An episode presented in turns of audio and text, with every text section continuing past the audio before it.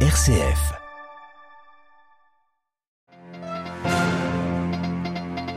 Chemin de croix ce soir au Colisée à Rome. À cause du froid, le pape François ne s'y rendra pas. Une Via Crucis cette année consacrée à la paix. Les méditations des 14 stations sont des témoignages de pays en guerre. Ils viennent tout juste d'être dévoilés. On y revient juste après les titres. En ce vendredi saint, l'office de la Passion vient tout juste d'être célébré en la basilique Saint-Pierre au Vatican. L'occasion d'un appel, nous l'entendrons à l'humilité. Dans ce journal également, direction Alep, ville martyr de la guerre et du séisme qui vit un chemin de croix évidemment particulier, témoignage à suivre et puis enfin à la une de l'actualité internationale, de nouvelles discussions entre la Russie et la Turquie autour des échanges de, de céréales ukrainiennes via la mer Noire. Radio Vatican, le journal Marine Henriot. Bonsoir. La nouvelle est donc tombée cet après-midi. François ne présidera pas ce soir le chemin de croix au Colisée en raison du froid qui persiste à Rome en ce moment en soirée et de la récente bronchite qui a contraint le pape à être hospitalisé trois jours la semaine dernière. Le souverain pontife suivra donc cette Via Crucis depuis la maison Sainte-Marthe au Vatican et c'est le cardinal Angelo De Donatis, son vicaire pour le diocèse de Rome, qui guidera la cérémonie. Malgré cette absence, le déroulement reste le même. Cette année, les méditations des 14 stations sont des témoignages venus de pays en guerre, entendus par le pape notamment lors de ses voyages apostoliques. Parole de paix dans un monde de guerre, c'est le thème de ce chemin de croix. Des voix qui finalement sont un écho de la passion du Christ 2000 ans plus tard. Adélaïde Patrignani. Ces témoignages durs viennent d'Afrique australe et occidentale, de Terre Sainte, des Balkans, d'Amérique latine, d'Asie ou encore d'Ukraine et de Russie. Ils sont anonymes, on ne sait pas précisément de quel pays il s'agit, sauf pour l'Europe donc avec deux peuples en guerre rassemblés pour une même méditation. La guerre entre l'Ukraine et la Russie qui préoccupe tant le souverain pontife.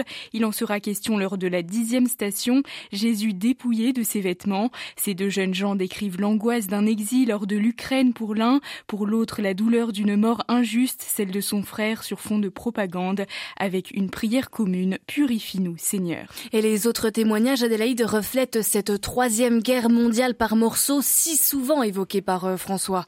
En effet, Marine, la Terre Sainte, point de départ de ce Via Crucis, est le lieu où la violence semble être notre, notre unique langage. Des migrants témoignent aussi de leur calvaire dans une prison de Libye, un bateau délabré ou face à une administration déshumanisée. Une mère de famille d'Amérique du Sud voit dans dans le visage de sa petite fille ensanglantée celui du Christ. En Afrique, il est question de torture, en Asie de, de bombardements aveugles, mais malgré l'horreur, il y a partout des lueurs d'espoir. Ces témoignages sont aussi des paroles de paix.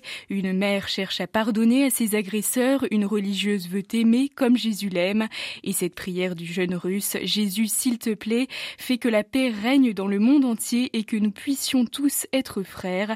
La conclusion de ce Via Crucis, Marine, est un merci au Seigneur, vainqueur de la mort. Un chemin de croix donc auquel le pape n'assistera pas. Il y a déjà eu un précédent, Adélaïde. Oui, la dernière absence d'un souverain pontife au Colisée remonte à Jean-Paul II.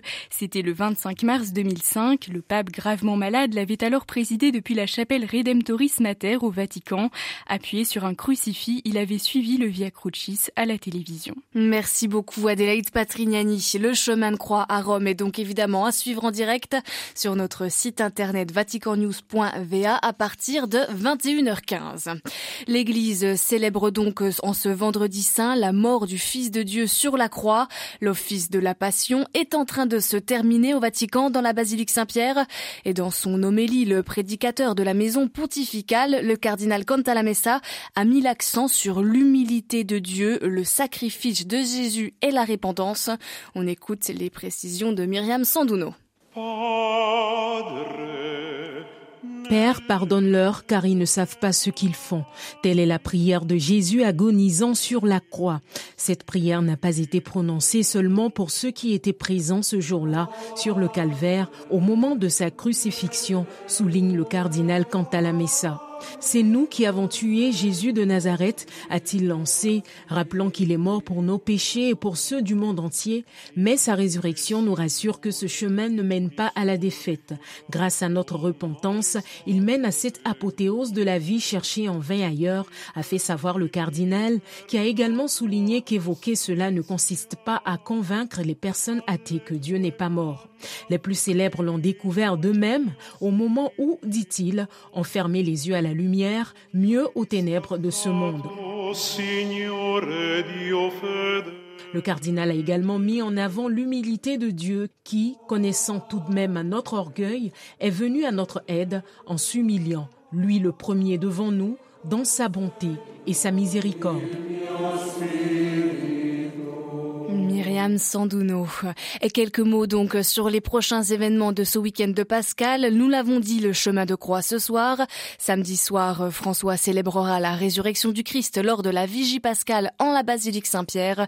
Et puis dimanche matin à 10h, messe de Pâques, place Saint-Pierre, suivi de la bénédiction Urbi et Torbi depuis la loggia centrale de la basilique. On part maintenant en Terre Sainte. La collecte du vendredi saint est cette année destinée aux victimes du séisme du 6 février dernier en Syrie et en Turquie, qui avait fait plus de 50 000 morts. Le tremblement de terre a particulièrement touché la ville d'Alep dans le nord syrien, une ville déjà martyrisée par la guerre. On écoute le père Bajat Elia Karakash, curé latin d'Alep. Il ne fait aucun doute que les événements douloureux qui ne nous quittent pas en Syrie nous font nous poser de nombreuses questions. Pourquoi cela nous arrive-t-il? Où est le Seigneur? Etc.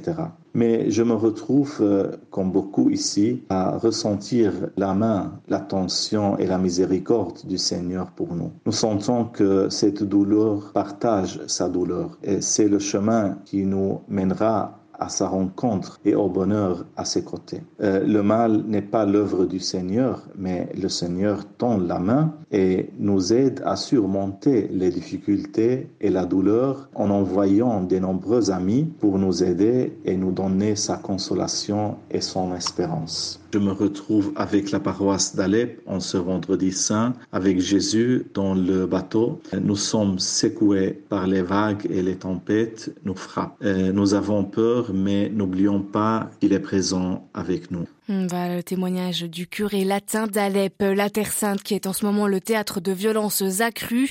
Israël a frappé ce matin le Liban et Gaza après des tirs de roquettes contre son territoire. Commencé peu avant minuit, les raids aériens ont duré plusieurs heures. Deux Israéliennes ont été tuées ce matin en Cisjordanie dans des frappes palestiniennes de représailles.